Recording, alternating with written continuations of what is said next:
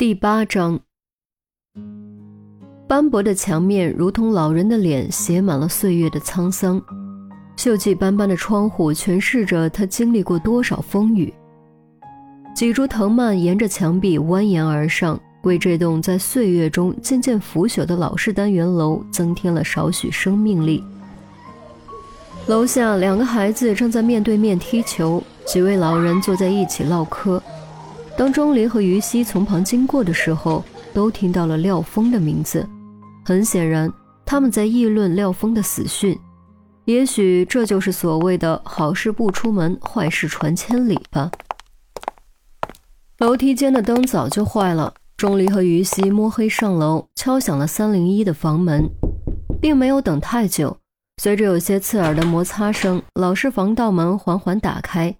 开门的是一位看起来不到三十岁的女人，她穿着普通的家居服，虽然没有化妆，但看上去依旧很漂亮，很有女人味。只是她的双眼红红的，似乎刚刚哭过。你们是谁？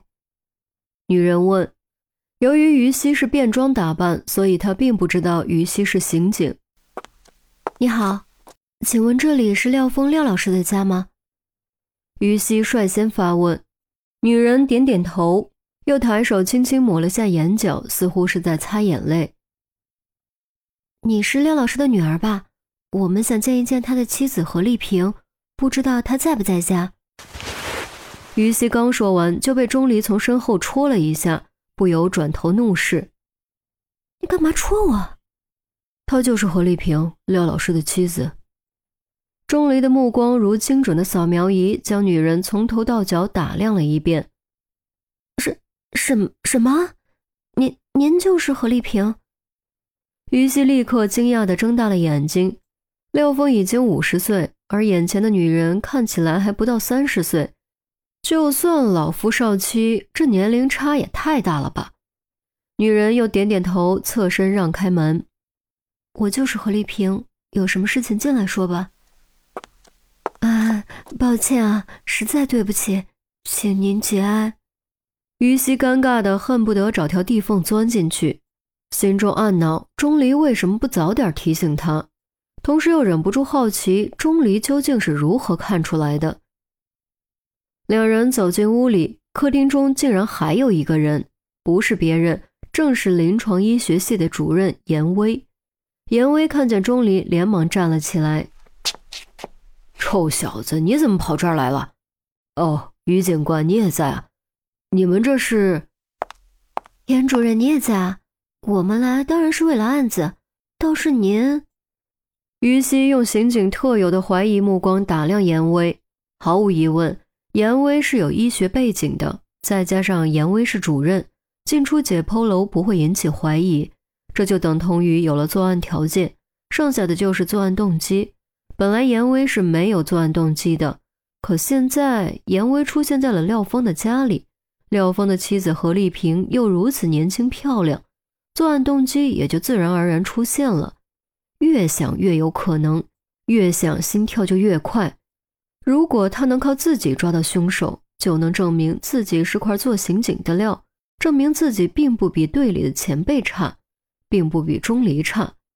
然而。就在于西几乎要对自己的想法信以为真的时候，钟离又不合时宜地开口了：“你不用怀疑他，他不是凶手，一点可能都没有。”你怎么知道我在怀疑他？还有，你凭什么说没有可能？就因为你和他很熟？于西当时就恼了。严威又不笨，很快明白过来，指着自己愕然道：“于警官，你不会怀疑我吧？不可以吗？”你有作案的知识背景，有作案的条件，作案的动机可能也有。我为什么不可以怀疑你？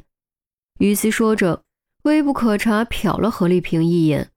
何丽萍面色微变，严威更是冤枉的不得了，苦着脸道：“于警官，你这可就真的冤枉我了。我只是代表学院来慰问一下廖老师的家属而已啊，而且我根本就没有作案时间。”案发当时我在办公室呢。哦，有人能证明吗？于西依旧不肯轻易相信严威的话，或者可以说是舍不得轻易否定自己的猜测。小钟可以证明，当时我正在训他。严威连忙指向钟离，此时此刻，他竟然万分庆幸钟离气跑了室友。于西看向钟离，钟离正在四处打量，闻言点点头道：“没错，他当时训了我足足三十五分二十六秒，根本没有作案时间，作案动机也不成立。他和何女士没有不正当关系，甚至根本不怎么认识。”另外，他的确是来慰问的，并没有对你撒谎。哼，你又知道了？别告诉我你又是观察出来的。于西道：“不用观察，你没看到茶几上的白纸包吗？里面装的是钱。之所以使用白纸，是对丧者表示哀悼，对家属表示慰问。还有上面的‘奠仪’二字，‘奠仪’的意思是用于祭奠的礼金，‘奠仪’二字下面是几位校领导的名字。”钟离随手一指茶几上的电仪带，然后继续四处观察。啊，对对对，就是这样。于警官，你可千万别再怀疑我了，会吓死人的。哎，严威长出口气。于西一愣，他还真没注意到桌上的电仪袋，不禁心中暗暗懊恼：这么厚一个袋子，身为刑警怎么就没注意到呢？难道真的是他太嫩了？何丽萍倒了两杯茶，放在桌上。于警官，我可不可以问一下，凶手不是已经抓到了吗？你为什么还会怀疑严主任呢？啊，呃，这个啊，案子本身还有很多疑点没有解开，所以窦书觉目前只是重大嫌疑人，还不能定性为凶手。于西坐下，却并没有喝茶。请问廖老师生前有没有什么仇家，或者有没有得罪什么人？有没有和谁发生利益纠葛？哎，我家老廖是很随和的人，怎么会和别人结仇呢？他只是一名解剖老师，更不会和谁发生利益纠纷了。当听说老廖是被谋杀的时候，我几乎以为是在做梦。我……